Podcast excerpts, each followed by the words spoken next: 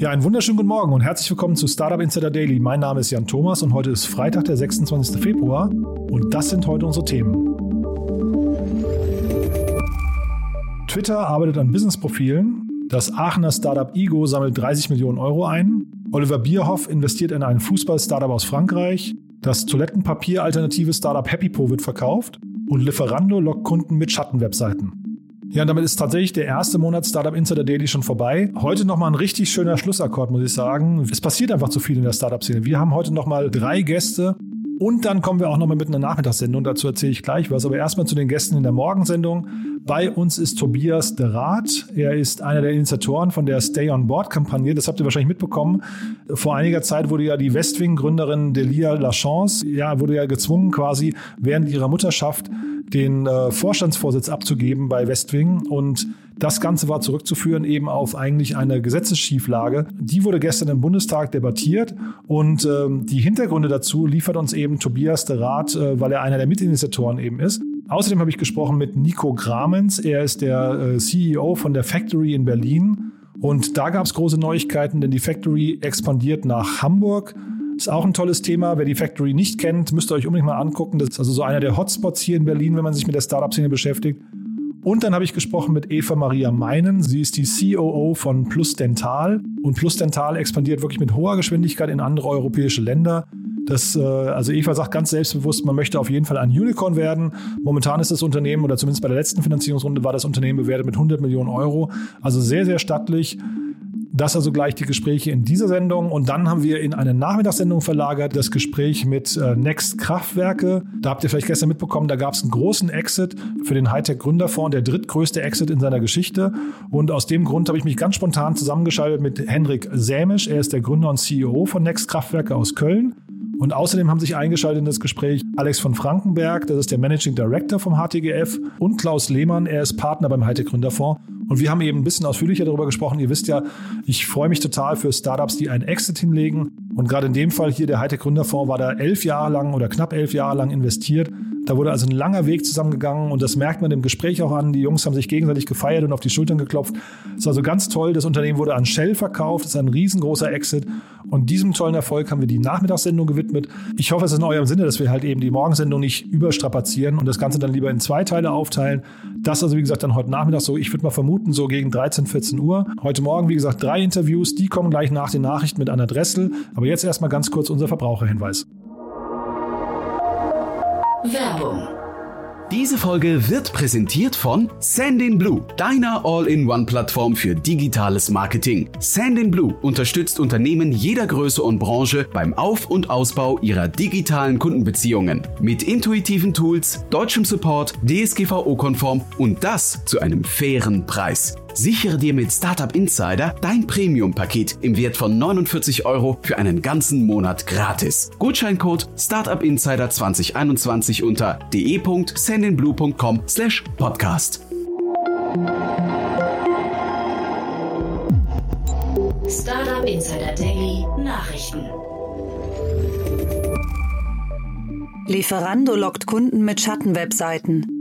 Recherchen des Bayerischen Rundfunks zufolge betreibt der Essenslieferdienst Lieferando europaweit mehr als 120.000 selbstgenerierte Internetseiten, sogenannte Schattenwebsites, die den Webseiten von Restaurants ähneln. Aufgrund besserer Suchmaschinenoptimierung landen diese Seiten bei Google-Suchen meist an oberster Stelle, wodurch potenzielle Kunden häufig nicht auf der Original-Restaurantseite landen. Lieferando verlangt von Restaurants eine Provision in Höhe von 13 Prozent der Bestellsumme. Wenn Lieferando die Lieferung zum Kunden bringt, werden sogar 30 Prozent Provision fällig. In Deutschland soll es nach Angaben des BR mehr als 50.000 Schattenwebseiten geben. Herr Barth, EY war ja, was das Prüfungsgeschäft anging, äh, früher im DAX eher schwach vertreten. Jetzt haben Sie durch die Prüferrotation eine ganze Menge neuer äh, Mandate gewonnen, darunter Großkonzerne wie VW, Deutsche Bank oder Lufthansa. Wie wollen Sie das Ganze denn jetzt personell abdecken? Es ist ganz einfach. Wenn wir uns auf ein Prüfungsmandat bewerben, dann möchten wir es A, erfolgreich tun und zweitens, wir bewerben uns nur, wenn wir es auch stemmen können. Da gehen wir keine Kompromisse ein. EY-Deutschlandchef Barth tritt zurück. Infolge des Wirecard-Skandals ist der Deutschlandchef des Wirtschaftsprüfers EY Hubert Barth zurückgetreten. Dies bestätigte das Unternehmen am Donnerstagmittag. Barth wird den Konzern jedoch nicht verlassen, sondern übernimmt eine neue Position innerhalb des Unternehmens. Als Nachfolger Barths fungiert mit Jean-Yves Gegorel und Henrik Ahlers eine neue Doppelspitze. EY sieht sich einer großen Klagewelle von Investoren und Wirecard-Gläubigern ausgesetzt, aus denen möglicherweise milliardenschwere Schadensersatzzahlungen resultieren könnten. Tesla pausiert Model 3 Produktion. Aufgrund von Lieferengpässen bei Computerchips muss die Produktion des Tesla Model 3 eine Zwangspause einlegen. Wie Bloomberg berichtet, hat der Automobilhersteller die Arbeiter im Stammwerk in Fremont darüber informiert, dass die Produktion für zwei Wochen stillgelegt wird. Offizielle Gründe wurden nicht genannt, jedoch sehen Branchenkenner die aktuelle Chipknappheit als Grund für den Produktionsstopp. Tesla bezieht seine Chips unter anderem von Samsung, das seine Chipproduktion aufgrund des Schneechaos in Texas herunterfahren musste. Nvidia hat gestern Nacht, deutsche Zeit 23 Uhr, äh, die Zahlen zum vierten Quartal veröffentlicht und die sahen auf jeden Fall ziemlich gut aus. Nvidia verkündet Rekordquartal. Der Entwickler von Grafikprozessoren und Chipsätzen für Personal Computer und Spielkonsolen, Nvidia Corporation, hat seine Quartalszahlen bekannt gegeben. Dank Grafikkarten für Gamer und Prozessoren für Rechenzentren kann der Hersteller die an ihn gestellten Erwartungen übertreffen. Nvidia konnte seinen Umsatz im Vorjahresvergleich um 61 Prozent steigern.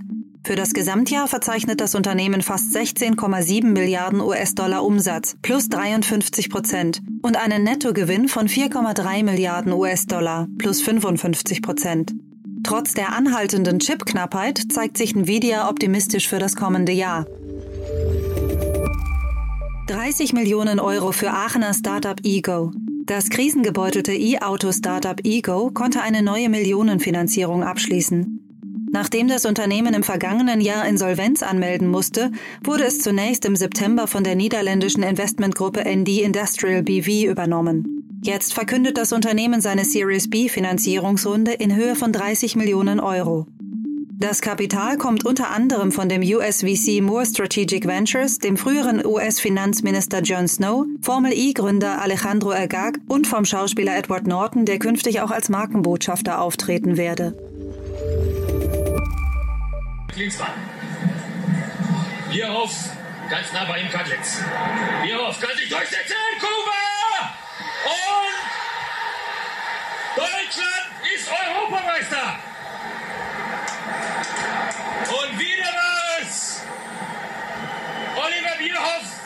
Das erste Golden Goal in der Fußballgeschichte. Oliver Bierhoff investiert in französisches Fußball-Startup. Prominente Unterstützung für die Fantasy-Football-Plattform Sorar aus Frankreich. Neben anderen bekannten Sportlern und Unternehmen hat sich DFB-Direktor Oliver Bierhoff an der 50 Millionen US-Dollar umfassenden Series A Finanzierungsrunde beteiligt. Ebenfalls eingestiegen sind Axel Partners, Reddit-Co-Founder Alexis Ohanian und Fußballprofi Antoine Griezmann. Sora wurde 2018 gegründet und kreiert sogenannte Non-Fungible Tokens von Fußballspielern, vergleichbar mit digitalen Sammelkarten. Wasser spart eine Menge an Klopapier. Das haben wir auf Reisen in Asien entdeckt und deshalb haben wir Happy Po gegründet. Happy Po wird verkauft. Das aus die Höhle der Löwen bekannte Startup Happy Po wechselt den Besitzer. Das Unternehmen produziert ein Duschgerät als Ersatz für Klopapier und verzeichnete aufgrund der Corona-bedingten Klopapierknappheit hohe Umsatzzuwächse. Wie dem Handelsregister zu entnehmen ist, hat der deutsche Amazon-Shop-Betreiber Razer Group 100% an Happy Po erworben. Ein genauer Kaufpreis wurde nicht genannt. Laut Bild.de soll er im siebenstelligen Bereich liegen. The New Company startet Kampagne gegen Instagram Körperwahn. Mit dem Kampagnennamen Fight the Fake möchte das Leipziger Schokoladen-Startup The New Company auf den nach eigener Aussage falschen Körperkult sozialer Medien aufmerksam machen. Hören wir dazu Christian Fenner, Co-Founder von The New Company. Wir stehen für gesunde, aber auch nachhaltige Snacks. Bisher haben wir vor allem den Schokoriegel Cow gepusht und jetzt haben wir gerade unseren natürlichen Proteinriegel gelauncht und dabei ist uns aufgefallen, wir stehen für Natürlichkeit und Sport ist eigentlich, Bewegung ist super natürlich. Und was man dann in den Instagram-Feed sieht, ist oft das Gegenteil. Es geht um einen gewissen Hype, einen Körperkult, der ähm, Menschen eigentlich eher unzufrieden macht. Studien zeigen, 30 Minuten Scrollen durch Fitspiration, Feeds, wie es ja genannt wird, äh, erzeugen schon ein negatives Körpergefühl, vor allem bei jungen Menschen. Und dem wollen wir mit unserer Kampagne Fight the Fake entgegenwirken und auch so ein bisschen die Parallelen ziehen zwischen natürlicher Ernährung und natürlicher Bewegung gegen ein synthetisches Körperbild und eben auch synthetische Ernährungszusätze. Und äh, dafür wollen wir mit dieser Kampagne gerade stehen. Klarna, Swedish for smoother shopping. Klarna steigert Bezahlvolumen und Umsatz. Der schwedische Zahlungsdienstleister Klarna vermeldet einen Umsatzsprung für das Jahr 2020. Dabei konnte das über Klarna abgewickelte Transaktionsvolumen auf 56 Milliarden Dollar gesteigert werden. Zeitgleich stieg der Umsatz um 40 Prozent auf knapp 1,1 Milliarden Dollar an. Das Unternehmen verzeichnet 87 Millionen aktive private Nutzer und mehr als 250.000 Handelspartner. Es wird damit gerechnet, dass Klarna zeitnah eine Finanzierungsrunde zwischen 500 Millionen und einer Milliarde Dollar abschließen wird, wobei die Bewertung Klarnas auf 30 Milliarden Dollar steigen könnte. Twitter arbeitet an Business-Profilen. Die Reverse Engineering-Expertin Jane Manchun Wong hat aufgedeckt, dass Twitter möglicherweise an Business-Profilen arbeitet. Dies belegt ein Screenshot mit der Option zur Registrierung für ein Business Profile Pilotprojekt bei Twitter. Die Reverse Engineering-Expertin Wong hat bereits zahlreiche Features populärer Apps vor ihrem offiziellen Rollout entdeckt und publik gemacht. Today we have banned the remaining Myanmar military, also known as the Tamada, and military-controlled state and media entities from Facebook and Instagram.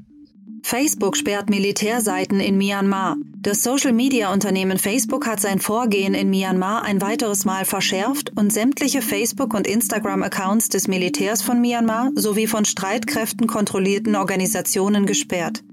Als Gründe gab das Unternehmen unter anderem die Zitat außerordentlich schweren Menschenrechtsverstöße der Tatmadaw in der Vergangenheit und das klare Risiko für zukünftige vom Militär initiierte Gewalt in Myanmar an, sowie die durch den Putsch massiv erhöhte Wahrscheinlichkeit, dass Online-Drohungen zu echter Gewalt führen können. Und das waren die Startup Insider Daily News von Freitag, dem 26. Februar. Und damit zurück zu Jan Thomas. Startup Insider Daily Interview. Das waren also die Nachrichten mit Anna Dressel. Vielen Dank nochmal, Anna. Und unser erster Interviewgast ist Tobias der Rath. Ich habe es ja gerade schon angekündigt. Er ist einer der Initiatoren der Stay on Board-Kampagne, die gestern im Bundestag debattiert wurde. Deswegen freue ich mich sehr, Tobias, dass du da bist und uns das ein bisschen erklären möchtest. Hallo. Hallo Jan, ja, freue ich mich auch. Das passiert ja nicht äh, aller Tage, aber in der letzten Zeit öfters irgendwie, glaube ich, dass äh, Themen aus der Startup-Szene in den Bundestag kommen, ne? In der Tat, also wir haben das ja mit dem, mit dem ESOP-Thema gesehen und jetzt haben wir es mit, mit Stay on Board quasi in, in relativ kurzer Zeit äh, zum nächsten Mal, zeigt aber eben auch, dass ähm, Unternehmen jünger werden und, und eben auch eine größere Bedeutung haben für, für die Gesamtwirtschaft. Und das ist, ähm, schön, wenn wir da Themen voranbringen können. Jetzt muss man irgendwie, also vielleicht musst du es mal erklären, wie kommt es dazu, dass du dich mit dem Thema Stay on Board beschäftigst? Vielleicht kannst du mal erklären, worum geht es da eigentlich und wie war denn die Genese dieses ganzen Hashtags oder diese Bewegung? Ähm, also ähm, ich komme daher, äh, ich komme da zu dem Thema, weil ich mich beruflich mit dem Aktienrecht beschäftige, was ähm, für, Außenstehende wahrscheinlich erstmal relativ juristisch und langweilig klingt. Und der Auslöser dieses Themas war, dass, dass, dass Dela Lachance, die Vorstandsmitglied von Westing war, anlässlich der Geburt ihres Kindes angekündigt hat, dass sie in eine Elternzeit einlegt und ähm, gesetzlich sozusagen war die Folge davon, äh, dass sie ihr Amt als Vorstandsmitglied niederlegen musste. Ja? Sie konnte also nicht wie jede Arbeitnehmerin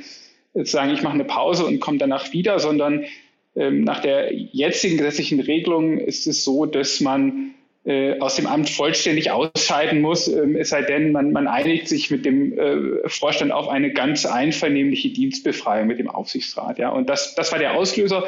Und dann haben wir gesagt, naja, das passt irgendwie nicht mehr zu der Lebenswirklichkeit, ähm, die wir heutzutage haben. Also wir haben eigentlich auch in Führungspositionen heute ja den, den Anspruch, auch an uns selber ähm, Vorbild zu sein, Role Model zu sein und vor allen Dingen auch ähm, Leuten zu ermöglichen, in, in Führungspositionen, auch in Vorstandspositionen Leben zu leben, wie es äh, jeder andere von uns auch leben kann. Und das, das war der Auslöser. Und dann haben wir gesagt, äh, lass uns doch mal zusammen überlegen, ob man nicht da etwas ähm, am Gesetz ändern kann oder was man sonst für Lösungsmöglichkeiten hat, um das zu ermöglichen. Ich habe jetzt nicht geschaut, wann zum ersten Mal Vorstände oder Aufsichtsräte bei Aktiengesellschaften eingesetzt wurden, aber Aktiengesellschaften gibt es tatsächlich seit 1801 und äh, ich habe mich gefragt, welche Art von Rollenbild hat man denn eigentlich, wenn man jetzt 220 Jahre gebraucht hat, um äh, ja, an der Frage, ob Frauen, äh, ich meine, das ist ja ein Thema, das die Frauen hinterher primär tangiert, ne? dass man das nicht früher irgendwie in den Mittelpunkt gerückt hat. Naja, also das ist einmal natürlich etwas ganz Faktisches. Ja, also wenn wir heute auf die, den durchschnittlichen Vorstand einer Aktiengesellschaft gucken, dann ist der irgendwie äh, männlich, weiß und über 50. Ja, äh, das ist eben auch lange Zeit das, das Bild sozusagen, also das Bild der Wirtschaft hat eben auch das faktische Bild geprägt. Das, das Problem stellte sich einfach in der Vergangenheit bisher einfach nicht. Ähm, und wir haben es gerade eben durch die Start-up-Szene äh, oder durch jüngere Unternehmen ähm, mit der Frage zu tun, dass eben auch jüngere Leute in, in verantwortliche Positionen kommen und auch insbesondere im Zusammenhang mit Börsengängen äh, eben auch in Vorstandspositionen kommen. Und ähm, dadurch stellt sich das Problem jetzt. Ansonsten ist es eben so, man, man, muss, man muss so ein bisschen, also der, der Vorstand ist halt schon ähm, der Unternehmensleiter und ähm, ist eben kein, kein Arbeitnehmer und das ist immer auch noch das gesetzliche, naja, das gesetzliche Bild, äh, was, was, dem, äh, was dem zugrunde liegt. Ähm, ein Vorstand ist eben Unternehmer und, und, und nicht Arbeitnehmer und, und deswegen hat er eben auch, und da gibt es ja auch relativ gute Gründe für, erstmal gar keine Arbeitnehmerrechte. Da treffen eben jetzt hier zwei zwei Themen aufeinander, dass man fragt, sagt, naja, kann man nicht auch Unternehmer sein und keine Arbeitnehmerrechte haben, aber für möglicherweise gleichwohl eine Elternzeit oder Mutterschutz ähm, in Anspruch nehmen. Hm. Ich habe jetzt noch nicht äh, mitbekommen, wie das Ganze ausgegangen ist oder beziehungsweise wie es weitergeht. Ähm, äh, hast du da schon ein Update aus dem Bundestag? Also es ist so, dass im Moment wird ja das, ähm, das sogenannte FIPOC-2-Gesetz äh, diskutiert, wie es technisch heißt. Das ist das Gesetz, was vor allen Dingen bekannt ist, um die Frauenquote in äh, Vorständen von börsennotierten Aktiengesellschaften einzuführen.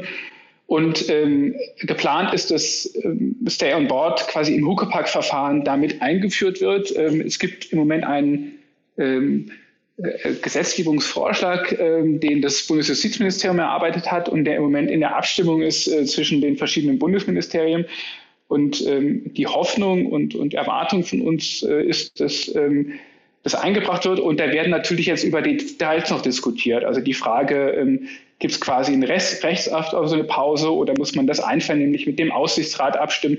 Das sind im Moment die, die Details, die jetzt noch über die nächsten Wochen und Monate diskutiert werden. Aber wir hoffen, dass das noch im Laufe dieser Legislaturperiode, also vor der Bundestagswahl, ähm, auch in Gesetzesform gegossen wird. Ja, weil ich, das wollte ich gerade fragen. Ich habe verstanden, wenn es, wenn es das nicht wird, also wenn es die Bundestagswahl quasi überschreiten würde, dann müsste man ja nochmal von vorne beginnen, ne?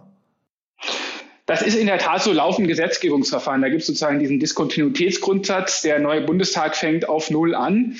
Ähm, gleichwohl sozusagen, das Thema ist politisch im Raum. Wir werden das politisch auch auf der Agenda halten, auch wenn es nicht klappen sollte bis zum Ende der Legislaturperiode. Aber wie gesagt, weil es eben auch gerade ein Gesetzgebungsverfahren gibt, äh, was thematisch äh, in diesem Bereich spielt, äh, sind wir sehr, sehr guter Dinge, dass auch das ähm, darin Einfluss finden wird. Und es gibt, das muss man ja auch sagen, dazu einen relativ breiten politischen Konsens über alle Parteien, ähm, dass, dass es einer solchen Regelung bedarf. Und das gibt der Sache natürlich Rückenwind. Fantastisch. Tobias, vielen Dank, dass du bei uns warst und das mal zumindest mal ein bisschen eingeordnet hast. Und äh, jetzt drücken wir uns allen die Daumen, dass das mit, also wahrscheinlich noch in dieser Legislaturperiode irgendwie durchgeboxt wird. Dank dir, ne? Ja, hat mich sehr gefreut. Vielen Dank, Jan. Bis dahin. Ciao, ciao. Tschüss. Das ist also Tobias de Rath, einer der Initiatoren von Stay on Board. Und wir hüpfen direkt zum nächsten Interview mit Nico Gramens. Er ist, wie gesagt, CEO von der Factory in Berlin. Hey Nico, ich freue mich, dass du da bist. Hallo. Hi, Jan Thomas. Die Factory, vielleicht bevor wir darüber sprechen, was ihr gerade großes Neues macht, vielleicht musst du mal ganz kurz erzählen, wer die Factory ist, zumindest für die Leute, die es noch nicht kennen. Wer aus Berlin kommt, kennt euch, aber vielleicht deutschlandweit habt ihr vielleicht den einen oder anderen blinden Fleck. Mit Sicherheit ist es so. Die, die Factory ist ein ähm, Innovationsökosystem, äh, um das mal äh, akademisch anzufangen. Ähm, wir haben vor circa neun Jahren jetzt mittlerweile sogar schon ähm, gegründet, äh, ging los als Coworking Space, dann festgestellt, dass ähm, aus einem ähm, aus Ort für Startups ähm, letztendlich mehr werden kann, wenn auf Events miteinander nicht nur gesprochen wird, sondern die Ideen, die da entwickelt werden, dann auch letztendlich umgesetzt werden. Und äh, deswegen wurde mehr und mehr ähm, aus einem äh, Coworking Space haben wir uns gedacht, ähm, dass letztendlich eine Community generiert werden muss, eine Community gebaut werden muss. Und das ist letztendlich das, was wir ähm, äh, gespürt haben, dass wenn man das ernsthaft macht, äh, führt das zu vielen guten Ergebnissen. Wir haben jetzt mittlerweile eine Milliarde an Investments in den letzten äh, drei, vier Jahren hier angezogen für die Startups. Wir haben äh, 20 Prozent der Startups hier in Berlin werden tatsächlich bei uns in der, in der Factory gegründet. Was passiert hier? Hier treffen vier verschiedene Gruppen aufeinander. Das sind die Startups, die, die, die einzelnen Talente, die, die Großunternehmen und letztendlich viele Partnerunternehmen wie auch eine äh, Universität, die Code University oder auch eine eigene Schule. Und äh, wir sind dafür verantwortlich, dass die äh, letztendlich miteinander vernetzt sind und dass viele Ideen generiert werden und dass diese Ideen auch umgesetzt werden. Das ist das, was wir machen. Mhm. Und ihr, ihr tut das in zwei wirklich sehr, sehr tollen Locations. Also wer die nicht kennt, muss die auf jeden Fall mal besuchen. Ähm, einmal in Berlin Mitte und dann jetzt auch in Kreuzberg. Und jetzt gibt es Neuigkeiten, ihr entwickelt euch weiter. Genau, die Standorte sind letztendlich ein wesentlicher Teil unseres Netzwerkes. Ja, also die physischen Standorte und äh, da sind wir in Berlin mit den zwei Standorten, die du gerade angesprochen hattest, ähm, circa 24.000 Quadratmeter und auch unterschiedliche Konzepte, weil wir von, von, von Location zu Location merken, dass der Markt, dass die Community was anderes braucht. Und tatsächlich haben wir jetzt gemerkt, dass wir ähm, die Berliner Themen, das Berliner Ökosystem sehr gut verstanden haben und in diesen vielen Jahren auch verstanden haben, wie man so eine Community aufbauen kann. Und Netzwerk wird, Netzwerk wird einfach besser, ähm, wenn du in weitere Standorte gehst. Und ähm, das haben wir uns lange überlegt, haben auch ähm, da viel gelernt äh, bei dem Thema und ähm, uns dann ähm, entschlossen, weil auch Politik und Wirtschaft aus, aus, aus Hamburg auf uns zugekommen sind. Ähm, das war ein perfektes Match für uns. gleiche Interessen, gleiche Richtung und äh, ja, jetzt betreiben wir den Digital Campus Hammer Brooklyn in, äh, mit der Factory Berlin und wir nennen das Ganze Factory Hammer Brooklyn. Mhm.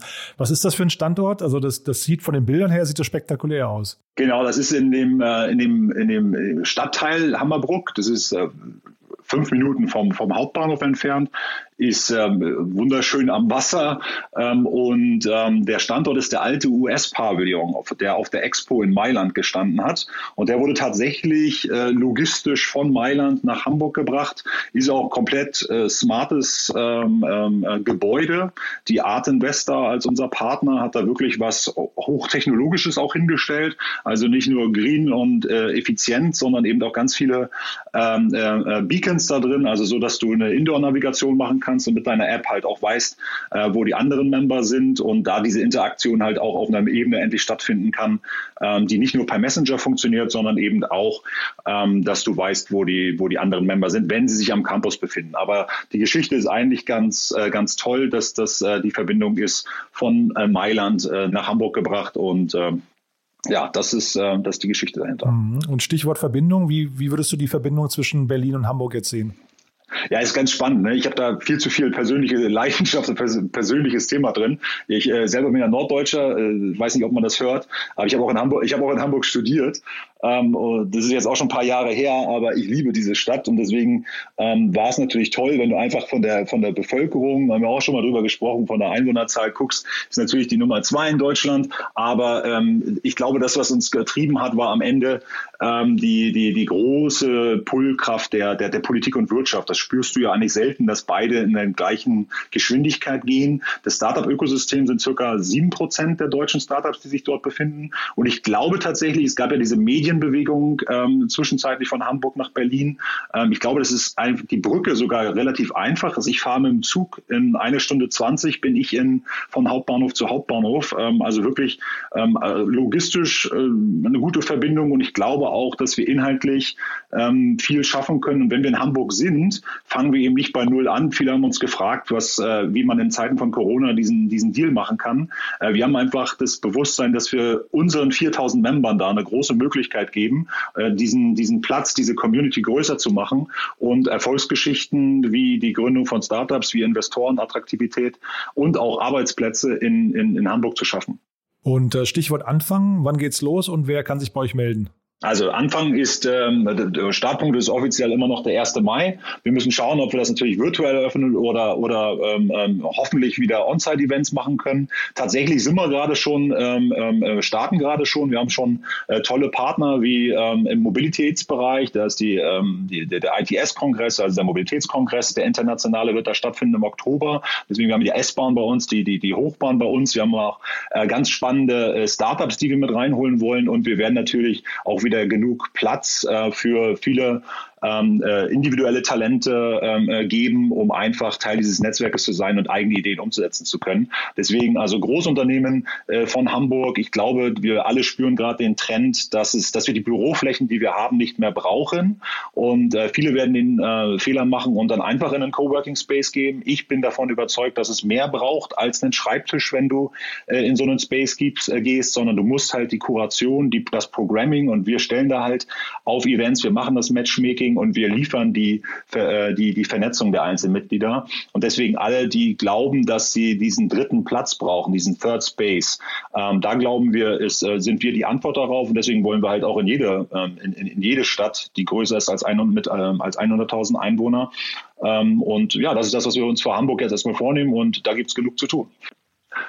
Toll, Nico. Aber es klingt vor allem auch so, als würden jetzt die, ähm, als würden jetzt die Ökosysteme ein bisschen zusammenwachsen. Das wäre wär ja vielleicht auch nicht so schlecht. Ich glaube, dass ähm, uns, dass es die einzige Chance ist, die wir haben. Ich bin da immer sehr ich, ich finde die Idee des DE-Hubs eine sehr richtige Idee. Sie ist nur nicht stark genug in der Ausführung. Und ich glaube, dass wir jetzt versuchen, die Netzwerke miteinander, die Ökosysteme miteinander zu verbinden, weil es muss dezentral aufgestellt werden, aber dezentral halt auch stark und mit Power. Und ich glaube, dass wir deswegen unseren Approach haben, vielleicht nochmal zu deiner Eingangsfrage, äh, zu sagen, wir, wir suchen aus, wer mitlaufen kann, wer die Energie hat, und um dann wirklich richtig viel auf die Straße zu kriegen und dann auch wieder ähm, ja, was zu bewegen und nicht einfach nur da einen, einen, einen, einen Ort zu bieten, sondern wirklich ein Netzwerk und viele neue Ideen für Hamburg. Super.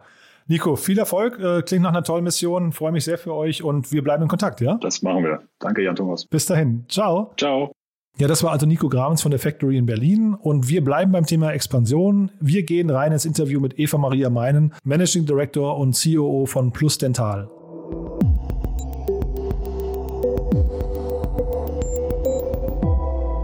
Also, dann freue ich mich sehr. Bei uns ist äh, Eva Maria Meinen von Plus Dental. Hallo Eva. Hallo Jan. Du, wir sprechen, weil ihr verkündet habt, ihr geht nach Spanien. Äh, erklär doch mal ganz kurz vielleicht zunächst mal, was Plus Dental eigentlich macht. Ja, also Plus Dental, wir sind ein MedTech-Startup aus Berlin und unser Ziel ist es, allen Patienten den Zugang zu hochwertiger und innovativer Zahnmedizin zu ermöglichen. Und unser aktuelles Produkt, das ist die transparente Zahnschiene, mit der begradigen wir Zahnfehlstellungen bei Erwachsenen. Und zwar diskret, sicher und bezahlbar. Und damit haben wir schon über 30.000 Patienten erfolgreich behandelt und auch zu einem neuen Lächeln verholfen. Und das wollen wir jetzt eben nicht nur in Deutschland machen, sondern europaweit. Mhm. Das ist ein Riesenthema und ihr habt auch, äh, habe ich gelesen, eine Bewertung von über 100 Millionen damit äh, schon erzielt. Ne? Ja. Wie, wie schätzt man diesen Markt ein oder warum schätzen den Investoren als so heiß ein? Also das Produkt der transparenten Zahnschiene, das gibt es eigentlich schon sehr lange, aber es ist halt bislang äh, weder bekannt und da, wo es bekannt ist, ist es für die Patienten nicht bezahlbar. Und äh, durch, muss auch sagen, den Auslauf von Patenten ist es jetzt eben möglich, ähm, das Produkt anzubieten, auch für, äh, sage ich mal, äh, MedTech-Startup, wie wir es sind. Und das äh, macht das auf jeden Fall sehr viel attraktiver, sehr viel preisgünstiger und damit auch zugänglicher für Patienten, die sich das vorher nicht leisten konnten. Mhm. Es kommt, glaube ich, eigentlich aus Amerika, ne? Genau, es kommt eigentlich aus Amerika und das ist auch sehr interessant, ähm, denn es gibt es schon sehr lange, aber in Deutschland und auch vielen Ländern in Europa war es einfach auch gar nicht bekannt. Also nicht nur äh, sehr teuer, sondern auch einfach gar nicht bekannt, dass es eine so tolle Möglichkeit gibt, auch für Erwachsene ihre Zahnfehlstellungen zu korrigieren. Und das wollt ihr jetzt ändern und man sieht, dass ihr Europa quasi wirklich jetzt hier, also ein Land nach dem anderen im Schnelldurchlauf äh, erobern möchtet, ne? Genau, also gestartet sind wir ganz klassisch in Deutschland, haben dann sehr schnell äh, den deutschsprachigen Raum, in die Schweiz und Österreich expandiert und sind mittlerweile in sieben Ländern tätig. Und einer davon ist eben auch Spanien. Und äh, soll nicht bei den sieben bleiben, sondern wir planen eben auch noch weitere, sowohl weitere Länder ähm, Fuß zu fassen, als auch die bereits existierenden Märkte weiter auszubauen. Mhm. Jetzt war in eurer Pressemeldung zu lesen, ihr investiert 10 Millionen in den Aufbau, also 10 Millionen Euro in den Aufbau von Spanien.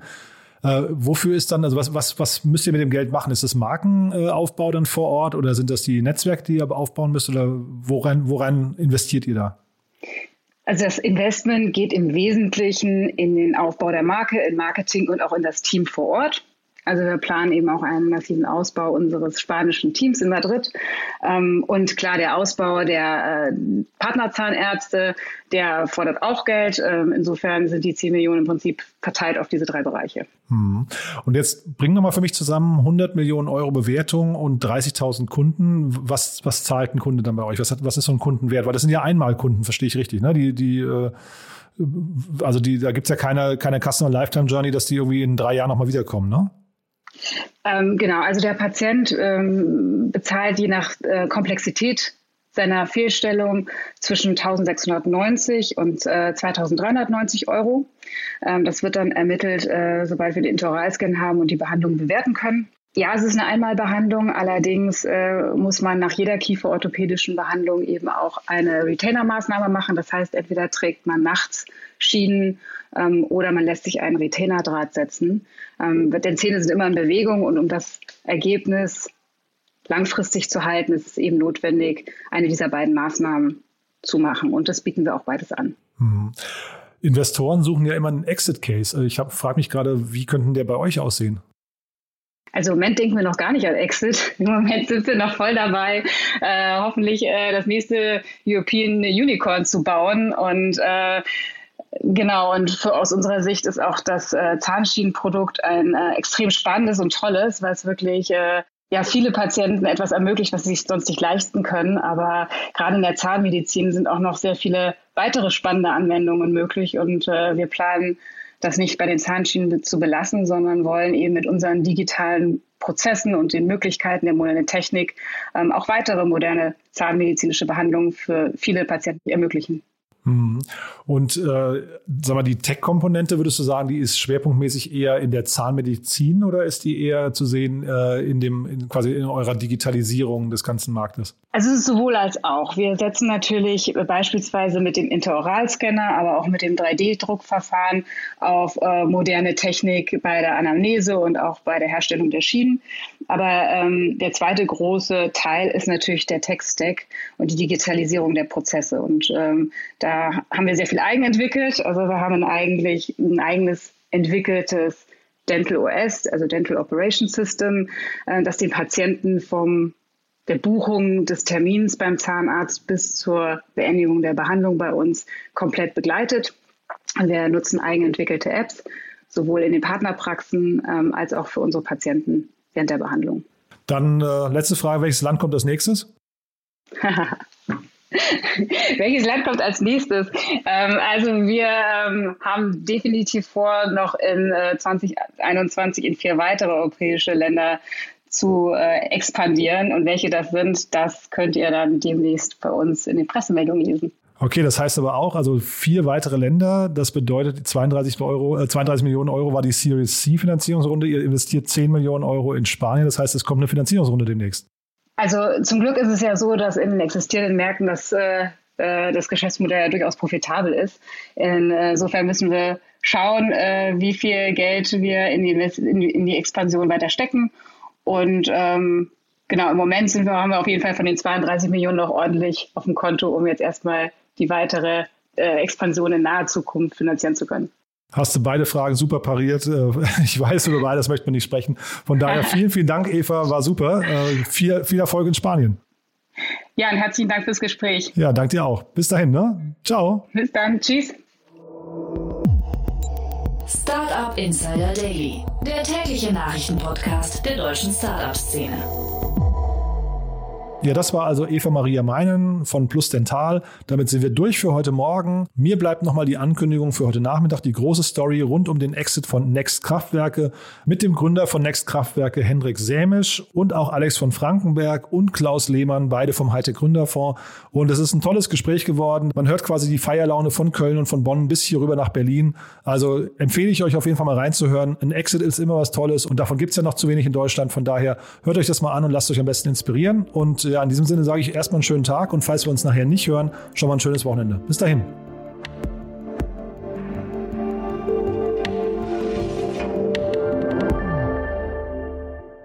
Diese Sendung wurde präsentiert von Sendin Blue, deiner All-in-One-Plattform für digitales Marketing. Alle weiteren Informationen auf de.sendinblue.com/podcast.